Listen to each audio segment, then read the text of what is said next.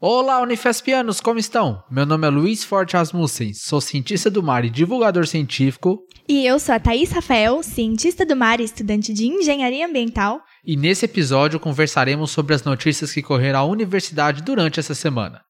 Falaremos sobre o Serviço de Saúde do Corpo Discente SSCD, sobre a palestra magna do Congresso Acadêmico 2022 com a Cida Bento, sobre a prorrogação das inscrições do Auxílio PAP, sobre os atos estudantis do dia 9 de junho de 2022 e sobre os resultados inéditos em uma pesquisa feita no Instituto do Mar. Hoje é o dia 3 de junho de 2022 e está começando o plantão de notícias do Instituto do Mar.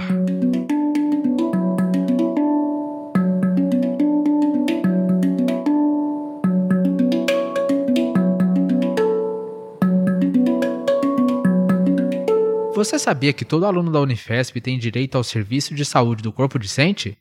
O serviço foi criado para receber estudantes de todos os campi que necessitem de atendimento especializado que não seja coberto pelos serviços de saúde do município no qual se encontra os campos do ou da estudante. São atendimentos em diversas áreas: odontologia, enfermagem, ginecologia, ortopedia, psiquiatria, nefrologia, cirurgia vascular, urologia, otorrinolaringologia e endocrinologia. Para utilizar o serviço pela primeira vez, o estudante deverá procurar o NAI, Núcleo de Apoio ao Estudante, de seu campus, que é o responsável pelo encaminhamento e agendamento junto ao SSCE. Uma observação importante: esse serviço não pode ser considerado um substituto para os serviços do seu município e nem pode ser tratado como um plano de saúde da Unifesp. Para mais informações, acesse o link na descrição.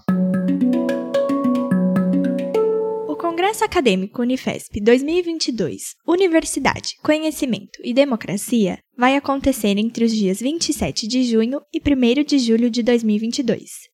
A abertura do evento será da psicóloga Maria Aparecida Silva Bento, ou apenas Cida Bento, como é conhecida. A palestra magna, que acontece das 9 ao meio-dia, trará o tema Instituição e Democracia e destacará as instituições enquanto dimensões constitutivas essenciais de sociedades democráticas. A apresentação, assim como todas as atividades e debates programados, é gratuita e aberta ao público, que pode fazer a inscrição até dia 24 de junho.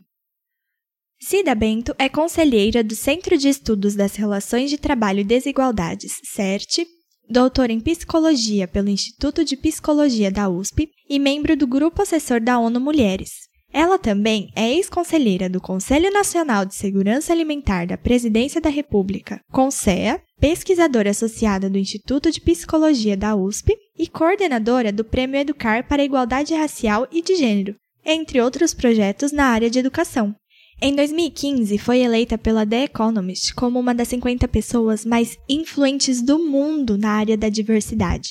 A palestra de Cida Bento abre de maneira solene a edição de 2022 do Congresso, que tem como tema central Universidade, Conhecimento e Democracia. Motivada após o período de grandes desafios impostos pela crise sanitária e encontrar justamente na ciência boa parte das respostas para superá-los, por meio dela, foi, é e será possível garantir não só a sobrevivência, como também o desenvolvimento humano, incluindo o enfrentamento às desigualdades que impõem carências crescentes por saúde, educação, habitação, saneamento, cultura e outras dimensões de interesse coletivo que sustentam a vida plena. Para mais informações, acesse o link na descrição. A Pró-Reitoria de Assuntos Estudantis, PRAE, comunica a prorrogação das inscrições no edital número 122 de 2022 do Programa de Auxílio para Estudantes PAP Unifesp 2022. A prorrogação ela acontece até o dia 12 de junho. Como dito em um programa anterior, podem se candidatar a receber as bolsas alunos matriculados em qualquer curso de graduação da Unifesp, que tenham renda bruta familiar de até um salário mínimo e meio e apresente vulnerabilidade socioeconômica associada a questões de moradia, alimentação, transporte, atenção à saúde e trabalho. Para mais informações, acesse o link na descrição. No dia 2 de junho de 2022, aconteceu no campus Silva Jardim, em Santos, uma reunião para organizar o ato do dia 9 de junho de 2022 em defesa da educação pública. O ato está sendo organizado em razão da PEC 206 de 2019, que institui cobrança de mensalidade em instituições públicas e de corte de 3,2 bilhões de reais no orçamento do MEC, que repercute em um corte de 15% na verba da Unifesp. A gravação desse episódio aconteceu antes da reunião, então não sabemos o que foi decidido. Caso se interesse e queira participar do ato do dia 9 de junho, entre em contato com o centro acadêmico do seu curso. Caso seja do Bacharelado Interdisciplinar em Ciência e Tecnologia do Mar ou das Engenharias de Petróleo e Ambiental, o centro acadêmico é o Nautilus. Para mais informações, acesse o link na descrição. Em recente artigo publicado na Fisheries Research, pesquisadores do Laboratório de Ecologia e Conservação Marinha, LABEC-MAR, do Instituto do Mar da Universidade Federal de São Paulo e Mar Unifesp, campus Baixada Santista, relataram a primeira validação in loco de uma agregação reprodutiva da caranha em águas subtropicais do Oceano Atlântico. Pesquisadores do Projeto Meros do Brasil e do Museu de História Natural do Capão de Imbuia, Curitiba, Paraná, também são coautores do estudo. O evento, por si só, é um dos espetáculos mais belos da natureza marinha e foi registrado próximo ao Parcel da Conceição, nas águas da Área de Proteção Ambiental, APA, Marinha do Litoral Centro, que abrange o litoral entre as cidades de Bertioga e Peruíbe, no estado de São Paulo. A caranha é uma espécie de peixe de grandes olhos vermelhos, que possui o comportamento de se agregar em grandes cardumes para desovar em locais e épocas específicas de cada ano. A descoberta se deu, porém, de forma inusitada e por meio da análise de 120 espécimes, pesando aproximadamente 2.253 quilos no total, capturados ilegalmente por uma embarcação de pesca em janeiro de 2021 e apreendidos pela Polícia Militar Ambiental de São Paulo.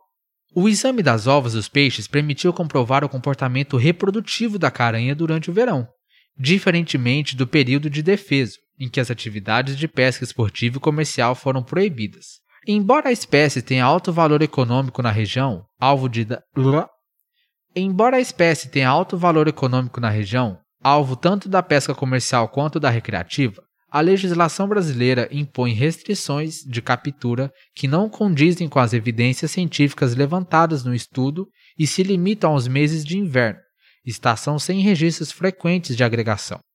Nossas descobertas destacam a necessidade de uma estratégia de gestão abrangente que inclua a revisão do período de defesa da pesca e programas colaborativos de monitoramento e pesquisa.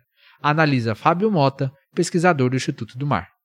Para mais informações, acesse o link na descrição.